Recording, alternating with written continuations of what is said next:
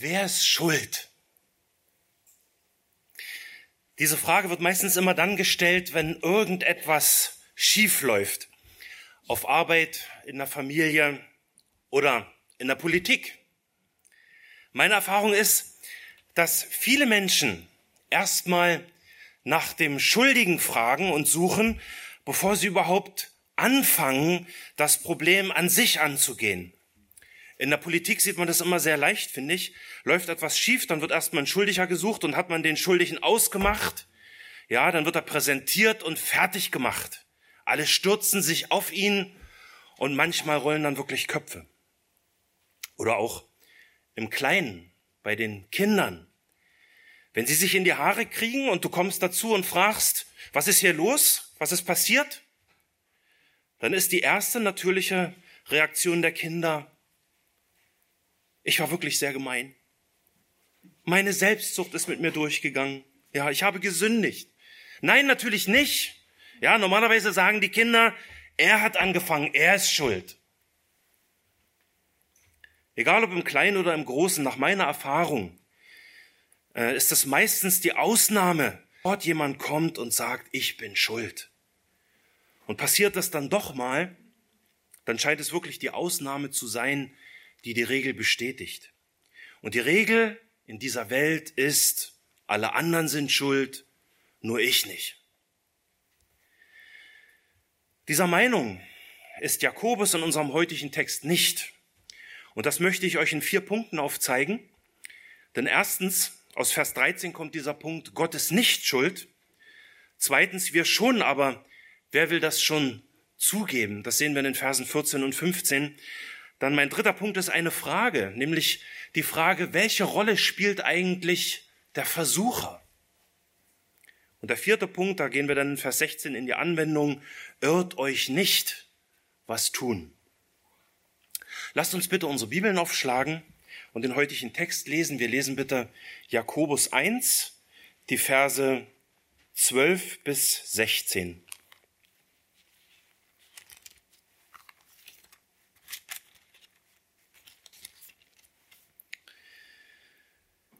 Glückselig ist der Mann, der die Anfechtung erduldet, denn nachdem er sich bewährt hat, wird er die Krone des Lebens empfangen, welcher der Herr denen verheißen hat, die ihn lieben.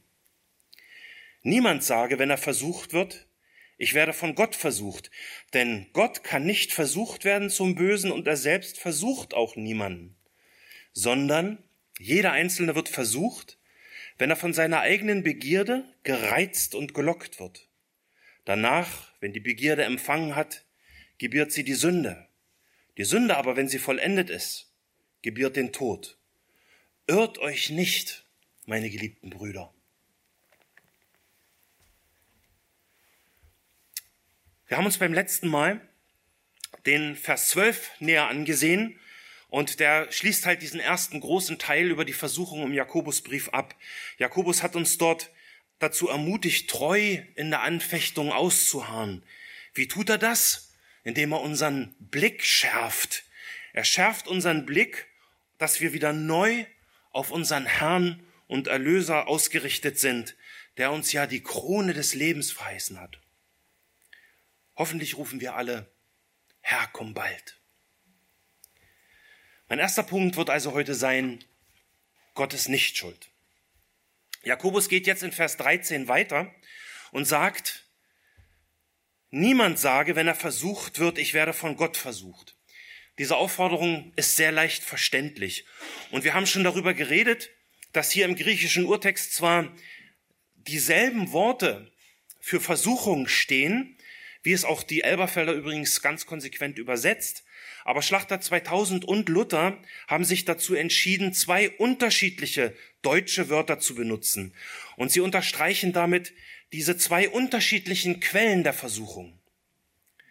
Mit dem Wort Anfechtung ab Vers 2 beschreiben sie die von außen kommenden Versuchungen, wie zum Beispiel Verfolgung um Christi willen.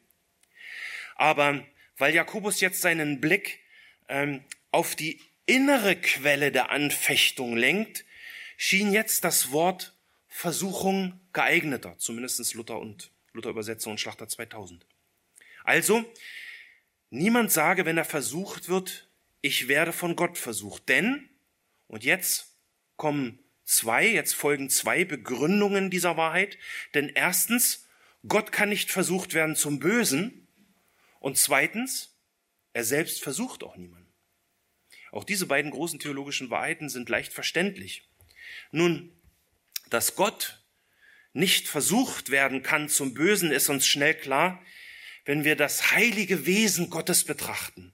Ja, 3. Mose 19.2 lehrt, ihr sollt heilig sein, denn ich bin heilig. Und Petrus wiederholt ja ganz fast eins, oder nee, eigentlich eins zu eins diese Wahrheit in seinem Brief.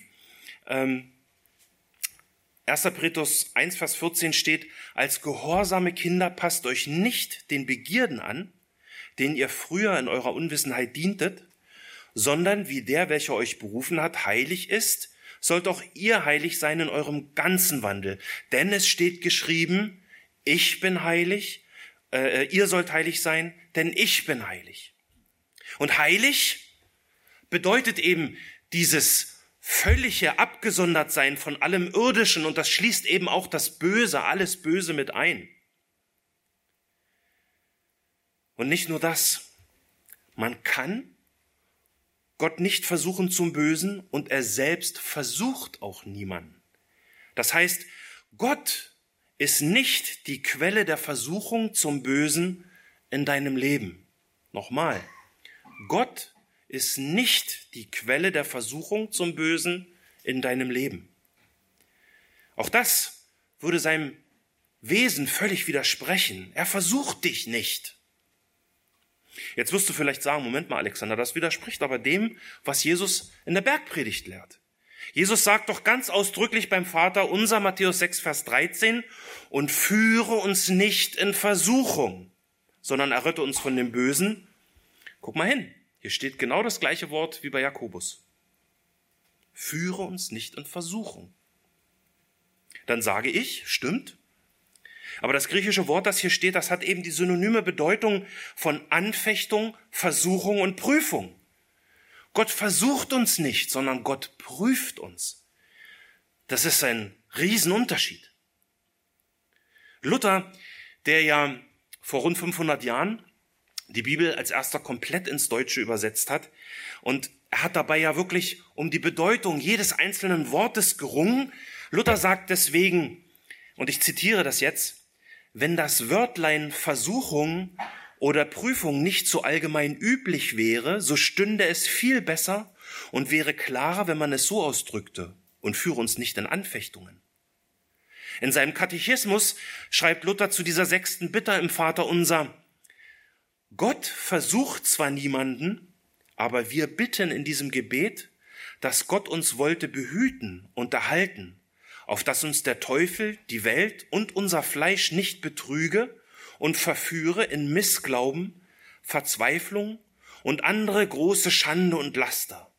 Ob wir damit angefochten würden, dass wir doch endlich gewinnen und den Sieg behalten. Soweit Luther.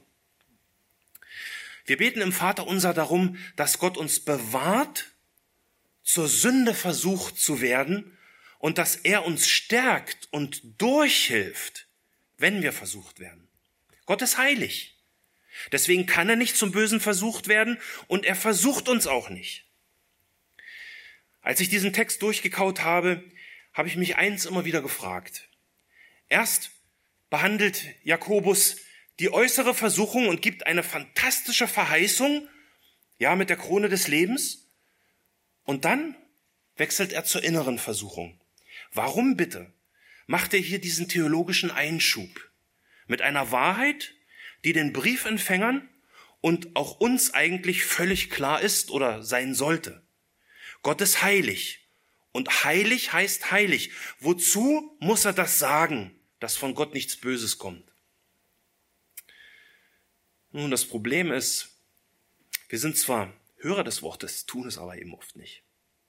Seien wir ehrlich. Wie oft geben wir als Christen Gott die Schuld, wenn die Dinge nicht so laufen, wie wir es gerne hätten? Aber die theologische Wahrheit ist, niemand sage, wenn er versucht wird, ich werde von Gott versucht. Und niemand heißt niemand. Nicht einer soll so reden. Nicht die Briefempfänger, nicht wir, niemand, der versucht wird. Das schließt auch die Menschen ein, die Jesus Christus als Retter ablehnen oder Gott einfach ignorieren. Denn absolut jeder Mensch wird versucht. Wenn wir einen neutestamentlichen Brief lesen, sind wir immer gut beraten, wenn wir auf Wortwiederholungen achten und auch das Anfang eines Briefes mit dem Ende des Briefes vergleichen. Fast immer werden die Themen im Brief nochmal vom Anfang wiederholt. Und so ist es auch bei Jakobus. In Jakobus 1, Vers 12 schreibt er, glückselig ist der Mann, der die, die Anfechtung erduldet.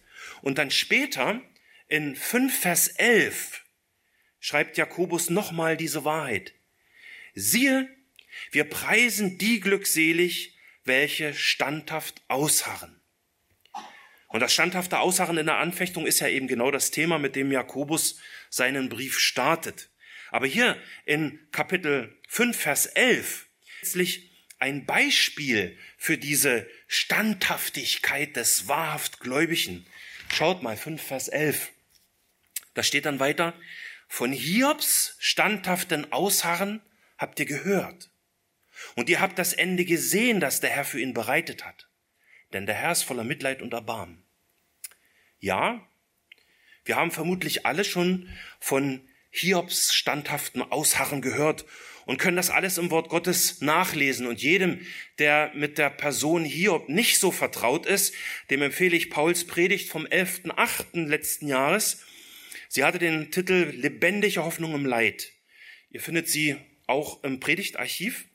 Und durch diese Predigt lernt ihr Hiob wirklich gut kennen und doch seine Freunde. Ähm, was mich aber in unserem Zusammenhang, was ich mich da gefragt habe, ist, wie hat Hiob denn ausgeharrt, wenn Jakobus ihn als Beispiel darstellt? Erinnern wir uns mal. Erst bricht in kürzester Zeit sein ganzes Leben zusammen, ja? Er fällt von ganz oben und verliert alles. Haus, Hof, Besitz, Kinder. Dann liegt er im Dreck und dann kommt auch noch seine liebe Ehefrau und sagt zu ihm, sag dich los von Gott und stirb. Schlimmer geht's doch eigentlich gar nicht mehr, oder? Doch, es geht noch schlimmer. Es geht noch schlimmer, denn dann besuchen ihn seine lieben Freunde und die leider irgendwann nur mit ihm weinen, sondern auf Ursachenforschung für Hiobs Leid gehen.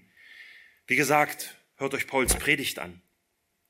Aber was mich interessierte ist, wie reagiert Hiob denn in diesem Leid? Jakobus sagt im heutigen Text, niemand sage, wenn er versucht wird, ich werde von Gott versucht. Aber was denkt und sagt Hiob über sich und über Gott in seiner Zeit der Anfechtung?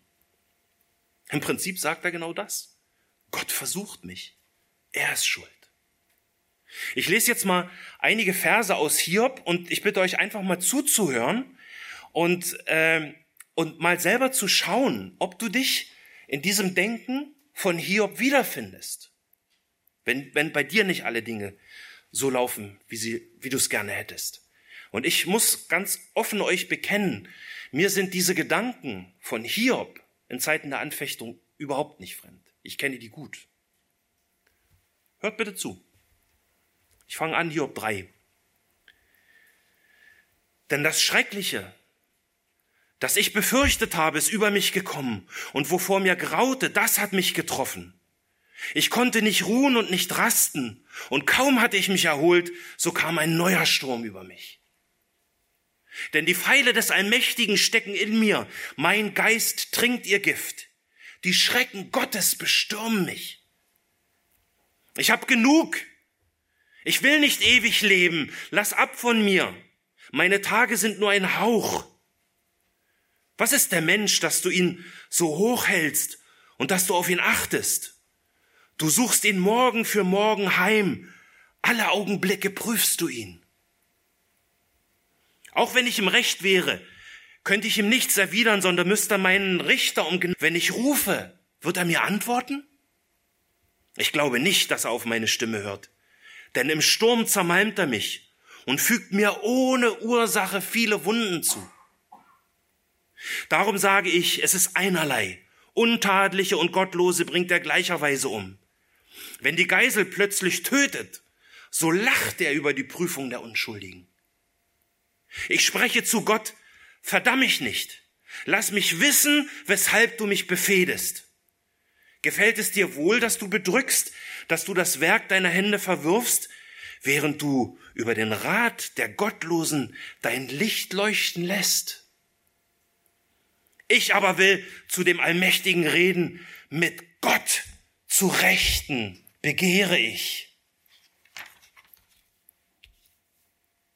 Merkt ihr, wie sehr Hiob, den die Bibel als und rechtschaffenden Mann beschreibt, der Gott fürchtet und das Böse mied, wie sehr Hiob hier in seinen Anfechtungen immer mehr und mehr völlig neben der Spur läuft? Denn wem gab Hiob die Schuld an seinem Elend? Gott, Gottes Schuld. Nun, wir sehen auch das Ende von Hiobs Geschichte, das Gott ihm bereitet hat, denn der Herr ist ja eben voll Mitleid und Erbarmen. Hiob bekommt Ermahnung und Korrektur von Gott selbst. Er tut Buße und sagt dann in Hiob 42, Vers 5 und 6, vom Hören sagen habe ich von dir gehört. Aber nun, aber nun hat mein Auge dich gesehen, darum spreche ich mich schuldig und tue Buße in Staub und Asche.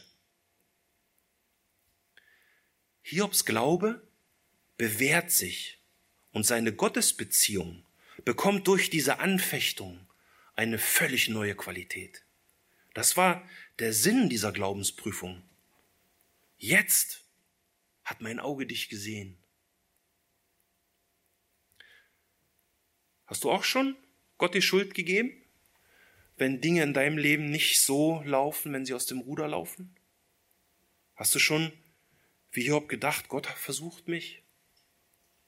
Wie oft musste Gott dich schon mit seinem Wort überführen von deinem unbiblischen Denken, genauso wie er es bei Hiob getan hat?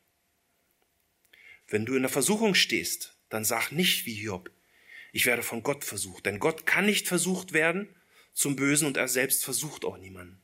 So lehrt es die Schrift. Das ist die ewige und unveränderliche Wahrheit über Gott, an die wir erinnert werden müssen. Besonders, gerade besonders, wenn wir in unterschiedlichen Versuchungen stehen. Und genau deswegen gibt uns Jakobus an diesem Punkt, und wenn es Jakobus gibt, macht Gott selbst das ja, diese Erinnerung. Gott ist gut, von ihm kommt nichts Böses. Gott ist nicht schuld. Das war mein erster Punkt. Wir schon, aber wer will das schon zugeben? Das wird jetzt mein zweiter Punkt. Und ich sagte schon in meiner Einleitung, es ist nicht üblich, Schuld sofort einzugestehen. Das ist eher die Ausnahme seit dem Sündenfall in 1. Mose 3. Immer ist der andere schuld. Und wir sind jederzeit bereit, den Splitter aus dem Auge des anderen zu ziehen und sehen dabei nicht mal den dicken, Spal äh, den dicken Balken, den wir in unserem eigenen Auge haben. Ja, wir brauchen einen Spiegel, damit wir diesen eigenen Balken sehen. Und unser Spiegel ist eben das Wort des lebendigen Gottes. Lasst uns in diesen Spiegel schauen und weitergehen im Text. Ja, nochmal Jakobus 1, Vers 13. Niemand sage, wenn er versucht wird, ich werde von Gott versucht, denn Gott kann nicht versucht werden zum Bösen und er selbst versucht auch niemanden, sondern jeder Einzelne wird versucht, wenn er von seiner eigenen Begierde gereizt und gelockt wird. Danach wenn die Begierde empfangen hat, gebiert sie die Sünde. Die Sünde aber, wenn sie vollendet ist, gebiert den Tod. Gott ist nicht schuld, sondern im Gegenteil. Jeder Einzelne, und das meint wirklich jeden einzelnen Menschen seit 1. Mose 3, mit Ausnahme des einen vollkommenen Gottmenschen Jesus Christus. Jeder Einzelne wird versucht, wenn er von seiner eigenen Begierde gereizt und gelockt wird. Hier haben wir die zweite Quelle der Versuchung. Nicht Gott versucht uns, sondern unsere eigene Begierde, das, was wirklich in uns wohnt. Und auch diese Lehre ist nicht neu. Jesus verortet schon im Matthäus-Evangelium das innewohnende Böse in unserem Herzen. Und Das Herz ist natürlich erstmal nur ein inneres Organ, aber geistlich gesehen bezeichnet das Herz eben unseren gesamten inneren Menschen, alles, was wir sind. Jesus sagt in Matthäus 15, Vers 18 bis 19, was aber aus dem Mund herauskommt, das kommt aus dem Herzen. Und das verunreinigt den Menschen. Denn aus dem Herzen kommen böse Gedanken, Mord, Ehebruch, Unzucht, Diebstahl, falsche Zeugnisse, Lästerung. Aus dem Herzen kommen die bösen Gedanken, die zu diesen unterschiedlichsten Spielarten der Sünde führen, die Jesus hier aufzählt. Genau in diese Richtung zeigt auch die Frage von Jakobus, die er in Kapitel 4 stellt. Jakobus 4, Vers 1 und 2. Dort fragt er, woher kommen die Kämpfe und Streitigkeiten unter euch? Kommen sie nicht von den Lüsten, die in euren Gliedern streiten? Die Kämpfe und Streitigkeiten kommen von unseren Lüsten, die in unserem Inneren streiten. Und dann sagt er, Vers 2, ihr seid begehrlich. Und begehrlich ist eben das Tätigkeitswort von Begierde. Wir tun das, nämlich das, was aus unserem Inneren kommt. Jakobus sagt uns also eigentlich nichts Neues, aber er wird noch, noch genauer und zeigt uns diesen Prozess der Begierde auf, der erst zur Sünde und dann letztendlich zum Tod führt. Er beweist hier in Kapitel 1 sehr eindrücklich, dass niemand, absolut niemand, morgens aufsteht äh, und aus heiterem Himmel sagt, so, heute ist ein guter Tag zum Ehebrechen, wollen wir mal sehen, was geht. So funktioniert Sünde nicht. Alles beginnt mit unserer eigenen Begierde.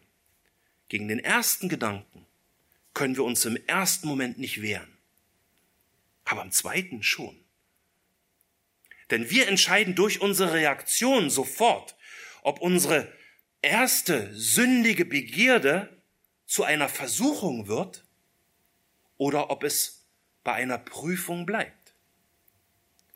Unterbrechen wir den Prozess der Sünde, den Jakobus uns hier aufzeigt, sofort, dann sind wir siegreich, dann harren wir aus. Gehen wir aber nach, dann fangen die Probleme an. Schauen wir uns diesen Prozess mal genauer an. Jakobus 1, Vers 14. Jeder Einzelne wird versucht, wenn er von seiner eigenen Begierde gereizt und gelockt wird. Die Elberfelder übersetzt hier, jeder Einzelne wird versucht oder jeder wird versucht, wenn er von seiner eigenen Lust fortgezogen und gelockt wird. Lust und Begierde werden hier im Deutschen als austauschbare Begriffe wiederverwendet. Und der Apostel Johannes da unterstreicht in 1. Johannes 2, Vers 16 die Begierde noch in drei unterschiedliche Bereiche. Die Fleischeslust, die Augenlust und der Hochmut des Lebens. Ja, diese drei Begriffe, die, die Johannes benutzt, decken im Prinzip alle Bereiche der sündigen Natur des Menschen ab. Aber egal, um welchen Bereich es geht, die Begierde, die uns versuchen will, ist unsere eigene Begierde. Das Lexikon definiert Begierde sehr gut. Ich lese das vor. Begierde ist das eigensüchtige, auf Befriedigung der eigenen Wünsche und Bedürfnisse gerichtete Begierde.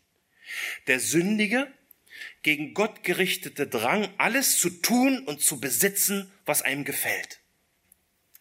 Mit anderen Worten, bei meiner eigenen Begierde sitzt nicht Gott auf dem Thron, sondern mein Ich sitzt auf dem Thron. Meine Begierde betet nicht, dein Wille geschehe, sondern sie betet, mein Wille geschehe. Und diese Begierde will mich fortziehen, sie will mich reizen, sie will mich locken. Reizen und locken, das sind Worte aus der Jägersprache, die mir als Jäger sehr vertraut sind. Ähm, und in der Tat, wenn im Sommer die Rehe in meinem Revier ihre Paarungszeit haben, dann ist das total interessant und jeder, der das mal ansehen will, den lade ich herzlich ein. Ähm, ich habe einen Rehblatter, das ist so eine Art Pfeife. Und mit dieser Pfeife kann ich die Rufe von dem paarungsbereiten Reh, weiblichen Reh nachahmen. Die fiepen dann so. Das kann ich damit nachmachen. Und wenn ich dann den richtigen Ton treffe, dann kommt der Rehbock über hunderte von Metern angerannt, angedonnert regelrecht und flitzt nur, um zu der Dame, die ihn ja vermeintlich äh, erwartet, um zu der Dame zu kommen. Ja, und er hat nur noch eine einzige Sache im Kopf. Ich will mich paaren.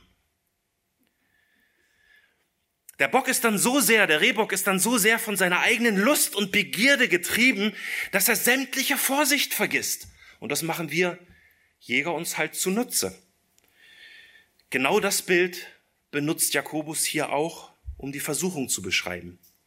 Die Sünde wirft ihren Köder aus, sie spricht dann damit unsere Lust an, sie reizt und lockt. Und wenn unsere Begierde dann reagiert, stehen wir in der Gefahr, dass wir von ihr fortgezogen werden und dann letztendlich in der Falle sitzen. Oder, um beim Beispiel von dem Rehbock zu bleiben, dass wir dann in der Kühlzelle hängen. Was macht den Köder so überaus reizvoll? Gott? Nein, es ist unsere eigene gierige und ausschweifende Natur, die uns dazu drängt, den sprichwörtlichen Köder zu schlucken. Nochmal die Definition. Begierde ist der sündige, gegen Gott gerichtete Drang, alles zu tun und zu besitzen, was einem gefällt. Unsere eigene Begierde reizt und lockt uns. Und dann Vers 15, Jakobus 1, Vers 15 weiter. Danach, wenn die Begierde empfangen hat, gebiert sie die Sünde. Die Sünde aber, wenn sie vollendet ist, gebiert den Tod. Wieder benutzt Jakobus ein vertrautes Prozess der Sünde mit einer Geburt.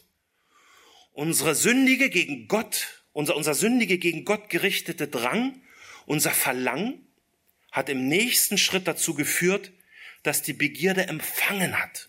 Und dann kommt es zur Geburt. Sie gebiert die Sünde. Oft wird deswegen die Begierde als Mutter der Sünde bezeichnet. Die Begierde empfängt und bringt Nachwuchs hervor. Und was ist der Nachwuchs? Der Nachwuchs sind alle Bereiche unseres inneren Menschen, die an dieser Geburt der Sünde mitwirken. Unser Verstand, unser Denken, unser Wille, unsere Augen, unsere Emotionen. Und gerade diese, unkon äh, diese unkontrollierten und unbeherrschten Gefühle spielen vielleicht die größte Rolle in diesem Geburtsprozess der Sünde. Aber eins ist Fakt. Und Jakobus lehrt das deutlich. Ist die Sünde vollendet? Ist die Versuchung zum Ziel gekommen? Steht am Ende der Tod. Wir müssen uns als Christen darüber im Klaren sein, dass Sünde immer das Ergebnis von einem Prozess ist. Ein Kommentator schreibt, beschreibt diesen Prozess der Versuchung absolut treffend und ich möchte das einfach vorlesen, weil es wirklich super ist. Er schreibt, die Sünde beginnt mit einem Verlangen. Sie hat etwas mit unseren Gefühlen zu tun. Das heißt, dein Gefühl veranlasst dich dazu, etwas zu begehren, was du siehst. Und du möchtest dein Verlangen stillen, indem du dieses etwas bekommst. Die Versuchung befällt dann auch deine Gedanken und beginnt dich zu verführen. Plötzlich willst du deinen Anspruch auf Befriedigung recht. Du wirst in deinem Verstand verführt zu denken, dass du glücklich wirst, indem du deine Lust und deine Bedürfnisse befriedigst. Als nächstes heckst du einen Plan aus, wie du das gesteckte Ziel erreichen kannst. Und wenn die Lust dann quasi durch den Köder verführt wurde, wird sie im Willen der Person schwanger. Letztendlich folgt dann noch der tatsächliche Akt der Sünde. Das bringt mich zu meinem dritten Punkt. Denn wo bleibt bei all dem, was wir jetzt schon besprochen haben, der Versucher? Welche Rolle spielt er denn bei dem Ganzen? Wenn wir uns mit einem Bibeltext beschäftigen, äh, dann lohnt es sich auch immer, auf Dinge zu achten, die nicht dastehen. Und hier bei Jakobus ist es sehr, sehr auffällig, dass er zwar von den unterschiedlichen Spielarten der Versuchung und ihren Quellen redet, aber dass er hier nicht mit einem einzigen Wörtchen den erwähnt, der der Versucher überhaupt ist. Der Teufel, der Verkläger der Brüder, der Verwirrer und Verleumder. Und das ist ja seit Anbeginn, seit Anbeginn der Zeit sein Ziel, Gott zu verleugnen, sollte Gott gesagt haben. Er will, dass du Gott die Schuld gibst, wenn es in deinem Leben nicht so läuft, wie du es erwartest. Aber dieses falsche Denken zerschlägt Jakobus im heutigen Text. Er erwähnt hier den Teufel nicht, weil er genau weiß, dass wir den Teufel nicht brauchen, um zu sündigen. Das können wir auch ganz prima alleine. Der Teufel ist weder allgegenwärtig wie Gott, noch kann er in dein Inneres schauen und deine Gedanken erkennen wie Gott. Deswegen bleibt ihm ja nichts weiter übrig, als diese Köder auszulegen, wenn er dich kriegen will. Das Einzige, was der Teufel tun kann, ist dich zu beobachten und seine Köder speziell für dich auszulegen. Und daran hat er jahrtausende lange Erfahrung. Er muss nur mal schauen, wie deine Kontobewegungen sind. Dann sieht er sehr schnell, was dir wichtig ist in deinem Leben. Oder er guckt in deinen Terminkalender auf deine Tagesplanung. Oder noch einfacher, dein Browserverlauf auf dem Computer oder im Handy. Ja, das ist wie bei Amazon. Ja, ein Blick auf deinen Browserverlauf und er erkennt, was dir wichtig ist und dann bombardiert er dich zielgerichtet mit seiner Werbung. Ich musste beim Arbeiten mit dem Text auch an meine Anfangszeit meines Glaubens denken, als ich noch bei der Charismatik war. Man versuchte dort ja, den vermeintlich den Heiligen Geist herauf zu beschwören, so wie das ein Schamane macht, der ums Feuer tanzt. Ja, Heiliger Geist, komm, Heiliger Geist, komm. Ja, und man plapperte dann in einer unverständlichen Babysprache und alle bekamen große Augen, wenn im Gottesdienst der Erste nach hinten umkippte. Ja, und wenn jemand Probleme hatte, so in seinem Alltagsleben, dann war immer der Teufel und seine Dämonen schuld. Ja, du hast Familienprobleme, der Teufel ist schuld. Du bekommst keine Arbeit, ja, der Teufel ist schuld. Du gibst deinen Zehnten nicht, Oh, du wirst versucht von einem Dämon des Geizes. Sie haben bei all dieser Fokussierung auf die Phänomene dieser vermeintlichen Geisteswirkungen und ihrer unbiblischen Vorstellung über das, was geistlicher Kampf wirklich ist, völlig aus den Augen verloren, dass Jakobus hier, wo es um die Versuchung geht, den Teufel mit keiner Silbe erwähnt. Jakobus schreibt, niemand sage, wenn er versucht wird, ich werde von Gott versucht. Aber er schreibt nicht, sondern jeder Einzelne wird versucht, wenn euer Widersacher, der Teufel, umhergeht wie ein brüllender Löwe und sucht, wen er verschlingen kann. Natürlich ist es wahr, was, was Petrus in 1. Petrus 5 schreibt. Ja, der Widersacher, der Teufel, geht umher wie ein brüllender Löwe und sucht, wen er verschlingen kann. Deswegen hat er völlig recht, wenn er uns dazu aufruft, nüchtern und wachsam zu sein. Und gerade die Nüchternheit kommt in der Charismatik deutlich zu kurz. Und deswegen fordert Paulus, äh, Petrus auch völlig zu Recht von uns, äh, dem widersteht fest im Glauben, in dem Wissen, dass sich die gleichen Leiden erfüllen an eurer Bruderschaft, die in der Welt ist. Aber allein dem Teufel die Schuld in die Schuhe zu schieben, geht an der biblischen Wahrheit völlig vorbei. Nebenbei bemerkt, selbst wenn im kommenden tausendjährigen Reich der Satan gebunden ist, werden Menschen immer noch sündigen. Warum? Weil wir ihn eben nicht brauchen, um zu sündigen. Denn das Problem ist, wir lieben die Sünde, weil sie in uns wohnt. Unsere eigene Begierde reizt und lockt uns. Und der Teufel, der hat eine sehr gute Theologie. Er kennt diesen Prozess, den Jakobus hier beschreibt, sehr genau. Er kennt ihn sehr gut. Und der Teufel nutzt diesen Prozess einfach nur für seine Zwecke. Ein gutes Beispiel für diese Köder, die der Versucher auch unter uns hier in der Gemeinde auswirft, sehe ich zum Beispiel bei meinen Jungschalern. Ein Beispiel. Habt ihr schon die neue Hausordnung gelesen? Äh, ich war wirklich sehr erfreut, als ich gleich an erster Stelle Folgendes las. Punkt eins: Eltern sind für ihre Kinder verantwortlich und achten darauf, dass sie während des Gottesdienstes entweder in der Kinderstunde oder im Gottesdienst sind. Das ist eigentlich eine völlig selbstverständliche Sache, oder? Äh, auch wenn hier in der Woche in dem Gebäude sehr, sehr viele Veranstaltungen sind, viele, viele Dinge laufen, aber der Sonntag ist der Tag des Herrn. Ihn wollen wir anbeten und sein Wort wollen wir hören. Deswegen kommen wir hier zusammen und das gilt für die Großen und auch für die Kleinen. Die Zeit für Gemeinschaft und zum Kumpelstreffen, ja, ist nach dem Gottesdienst während des Stehkaffees. Und auch das ist dann ja Gottesdienst. Und dann steht im nächsten Punkt der Hausordnung, zweitens, es besteht Handyspielverbot. Eltern sollen auf ihre Kinder achten. Ich habe mich wirklich oft gewundert, ja, wenn es um die Jungschar geht, du sitzt zu Hause, machst dir Gedanken über den Bibeltext, der in der Jungschar dran ist, ja, und überlegst dir Anwendungen, die die Jungschaler verstehen, und dann kommst du in die Runde und vermisst einige Kinder. Ja, und es sind dann Kinder, die da wirklich ans Herz gewachsen sind. Und du sitzt dann da, machst dir Gedanken, was ist mit ihnen? Sind sie krank? Wo stecken sie? Ja. Und irgendwann merkst du, sie waren nicht in der Jungschar, weil sie im Keller saßen und ein neues Handyspiel gezockt haben. Da war ich überrascht. Da habe ich nicht dran gedacht. Der Teufel schon. Weil er aus Erfahrung weiß, dass es besonders für unbekehrte Kinder, ja, dass für unbekehrte Kinder Handys viel cooler sind als Bibellesen. Sie sind noch nicht begierig nach der unverfälschten Milch des Wortes Gottes. Versteht mich nicht falsch, ich habe nicht gepetzt und ich sage auch nicht, Handys an sich sind böse und vom Teufel. Aber der Teufel nutzt sie als Köder für unsere eigene Begierde. Die Ältesten und unser Leitungskreis haben das gesehen und wahrgenommen, dass der Versucher ausgelegt hat und deswegen reagieren sie darauf mit der neuen Hausordnung. Dafür bin ich wirklich dankbar.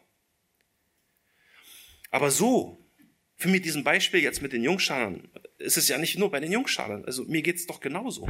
Ich muss zum Checken meiner E-Mails, meiner E-Mails nur mal auf die GMX-Seite gehen. Ja? Und schon ist mein ganzer Bildschirm voller Köder. Die Fleischeslust, die Augenlust, der Hochmut des Lebens. Das alles wird sofort als Köder direkt vor mir ausgeworfen und will meine Begierde locken, reizen und fortziehen. Das bringt mich zum vierten Punkt. Viertens, irrt euch nicht, was tun. Und Jakobus warnt uns dann eben in 1, Vers 16, irrt euch nicht, meine geliebten Brüder. Man könnte auch übersetzen, lasst euch nicht irreführen, meine geliebten Brüder. Die Briefempfänger liegen Jakobus wirklich am Herzen und er will diese eben gebrachten Wahrheiten nochmal dick mit Rot unterstreichen. Er sagt, geliebte Brüder und natürlich auch Schwestern, macht nicht den Fehler und macht Gott verantwortlich, wenn ihr sündigt, sondern schau nach deiner eigenen Verantwortung in der Versuchung. Denn Gott versucht niemand. Jakobus fordert uns hier wieder dazu auf, uns erstmal selber zu prüfen. Er will, dass wir Täter des Wortes sind. Aber was denn nun tun? Wie versetzen wir denn unsere eigenen sündigen Begierde den Todesstoß? Nun, es gibt schon eine Stelle im Brief, wo Jakobus den Teufel ausdrücklich erwähnt, aber erst an zweiter Stelle. Jakobus 4, Vers 7. Dort schreibt er, Jakobus 4, Vers 7, so unterwerft euch nun Gott, widersteht dem Teufel, so flieht er von euch. Er sagt nicht, wenn ihr euch angefochten fühlt, dann müsst ihr erstmal den Teufel im Namen Jesu binden. Der biblische Weg im geistlichen Kampf. Meines Wissens gibt es in der Schrift keine Stelle, die uns dazu auffordert, den Teufel direkt anzureden. Warum nicht? Weil wir ihm damit viel zu viel Ehre geben würden. Widersteht dem Teufel, dem Versucher, ja, das wollen wir. Und um siegreich zu widerstehen, müssen wir wirklich verstanden haben, dass die erste Quelle der Versuchung in unserem eigenen Inneren sprudelt. Der geistliche Kampf tobt an erster Stelle in unserem eigenen Herzen. Unsere eigene Begierde ist unser größter Feind. Aber wenn wir ihr widerstehen, wenn wir die ausgelegten Köder nicht schlucken, dann flieht der Teufel von uns. Lasst nicht zu, dass der Teufel die erste Geige spielt in unserem Denken, was wir alles nicht tun. Denn an erster Stelle muss Gott stehen, wie es Jakobus hier schreibt. Er beginnt Vers 7 mit, der Deut mit dem deutlichen Befehl. Jakobus, ein, äh, äh, Jakobus 4,7, Entschuldigung. Danke. Jakobus 4,7. Unterwerft euch Gott. Und wie tun wir das praktisch? Ganz einfach. Vers 8. naht euch zu Gott, so naht er sich zu euch. Jakobus beschreibt ja eine ganz einfache Wechselwirkung in unserem geistlichen Leben. Und wie nahen wir uns zu Gott, damit er sich zu uns naht? Es ist so einfach. Ihr kennt das Kinderlied. Lies die Bibel, bet jeden Tag, bet jeden Tag, bet jeden Tag. Lies die Bibel, bet jeden Tag, wenn du wachsen willst.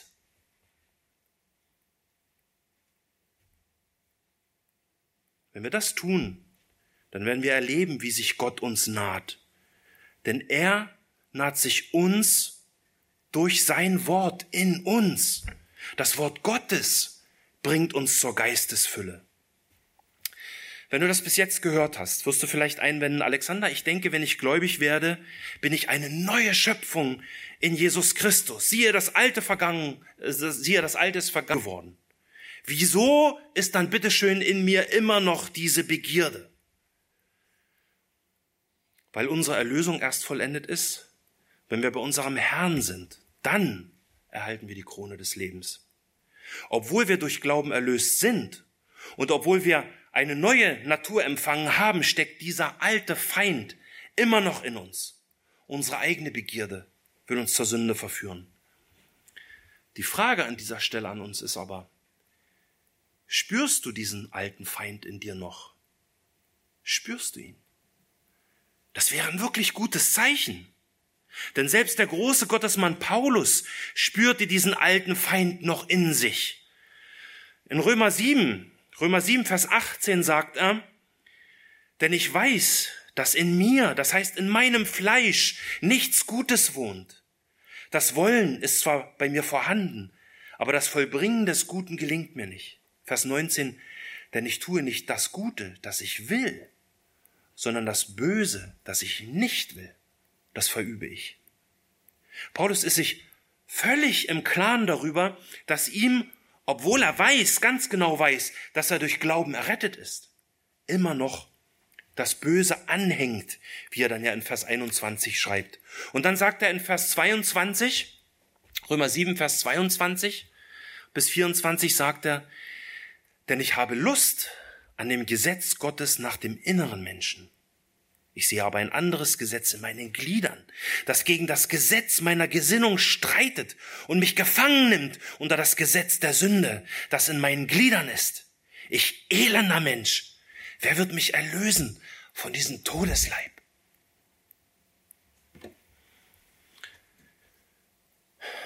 Ist es nicht unglaublich, wie dieser große Gottesmann Paulus hier sein Herz öffnet und von seinen eigenen inneren Kämpfen berichtet? Spürst du hier seine Sehnsucht nach der vollendeten Erlösung, dass diese ganzen inneren Kämpfe endlich vorbei sind? Wer wird mich erlösen von diesem Todesleib? Und dann kommt seine Antwort, Vers 25. Ich danke Gott durch Jesus Christus, unseren Herrn. Jesus ist der Schlüssel. Von ihm, durch sein Wort, kommt die Kraft, diesen Prozess der Versuchung, den Jakobus uns im heutigen Text aufzeigt, zu durchbrechen. Denn wir entscheiden, ob sich die Anfechtung, in der wir stehen, zu einer todbringenden Versuchung oder zu einer äh, glaubensstärkenden Prüfung entwickelt. Unsere Reaktion ist entscheidend. Paulus sagt selbst in 1. Korinther 10, Vers 13, es hat euch bisher nur menschliche Versuchung, Anfechtung, Prüfung betroffen. Gott aber ist treu. Er wird nicht zulassen, dass ihr über euer Vermögen versucht werdet, sondern er wird zugleich mit der Versuchung auch den Ausgang schaffen, so dass ihr sie ertragen könnt. Also, wo ist der Ausgang aus der Versuchung? Wie nahen wir uns Gott in der Versuchung? Was lehrt Gottes Wort?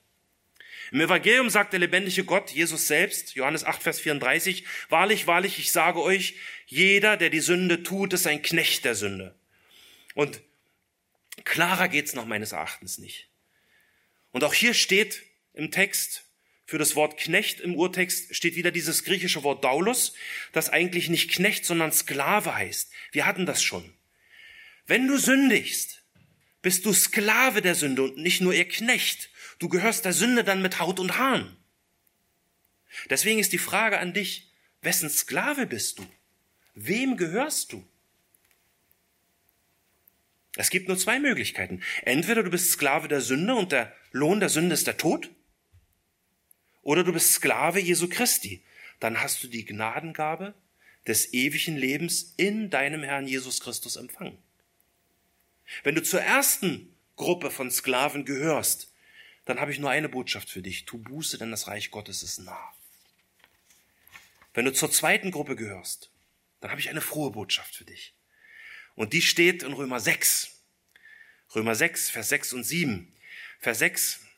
Wir wissen ja dieses, dass unser alter Mensch mitgekreuzigt worden ist. Warum? Damit der Leib der Sünde außer Wirksamkeit gesetzt sei, so dass wir der Sünde nicht mehr dienen. Denn wer gestorben ist, der ist von der Sünde freigesprochen. Das ist die frohe Botschaft für den Sklaven Jesu Christi.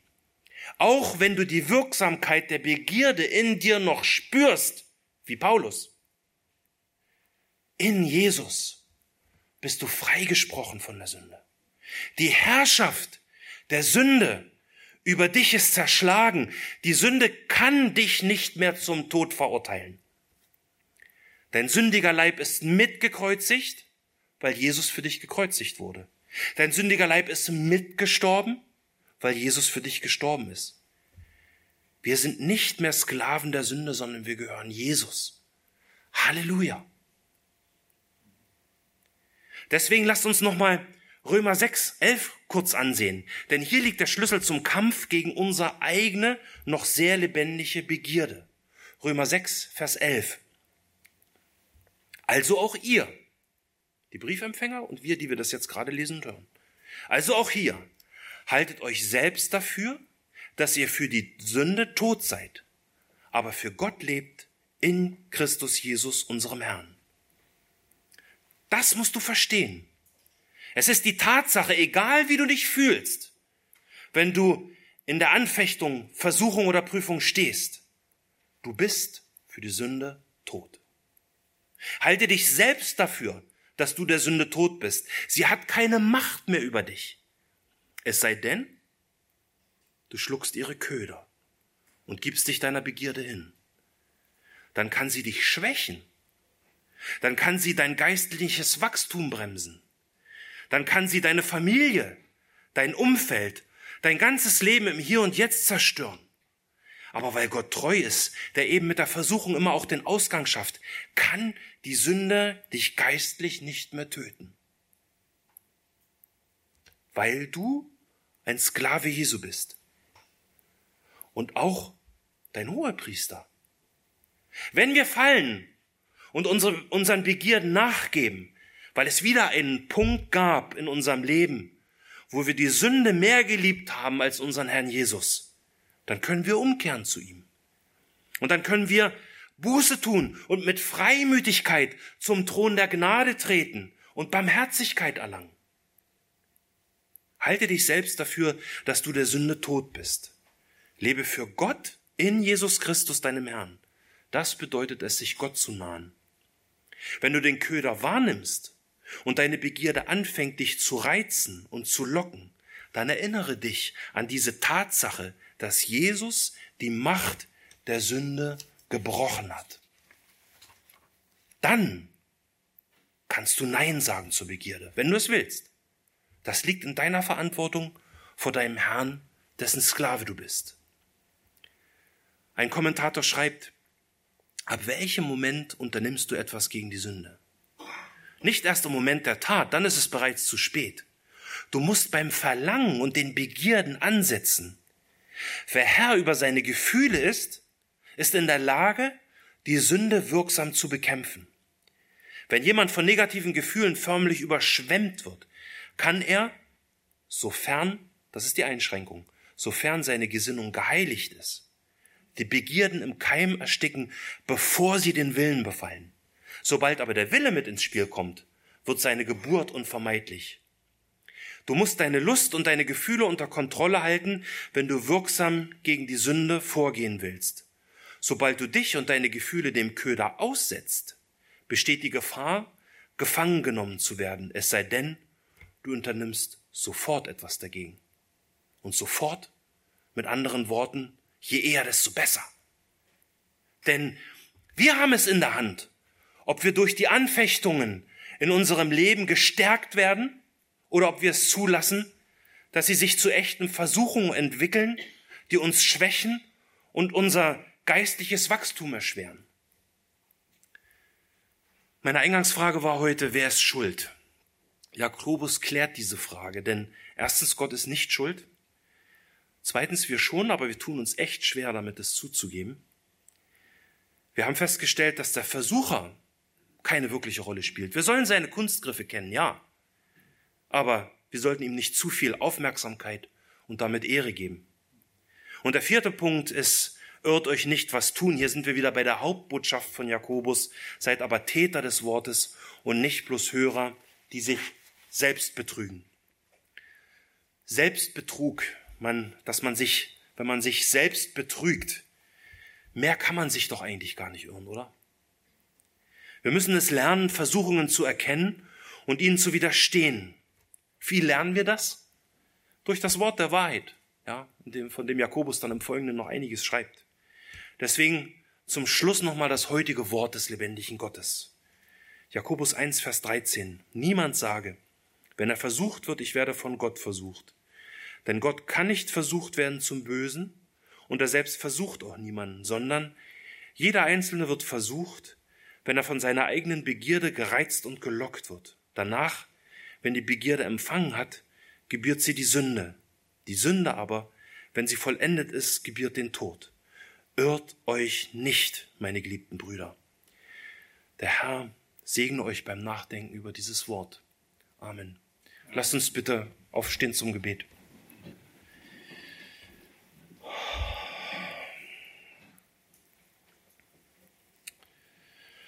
Himmlischer Vater, ich will dir danken für dieses lebendige Wort, was so, so praktisch in unser Leben hineinspricht, dass du uns das gegeben hast.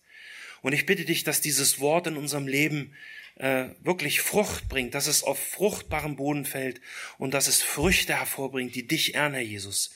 Dir wollen wir es folgen, wir wollen auf, wir wollen auf dich sehen, wir wollen von dir lernen. Ja, und ich danke dir einfach, dass du diese Macht der Sünde in unserem Sphäre weil du für uns ans Kreuz gegangen bist, dass wir die Kraft haben, Nein zu sagen zur Begierde. Herr, schärfe unser Auge, schärfe unser geistliches Auge und mach uns dieses Wort wirklich lebendig in unserer kommenden Woche und in unserem ganzen Leben. Darum bitte ich dich. Amen.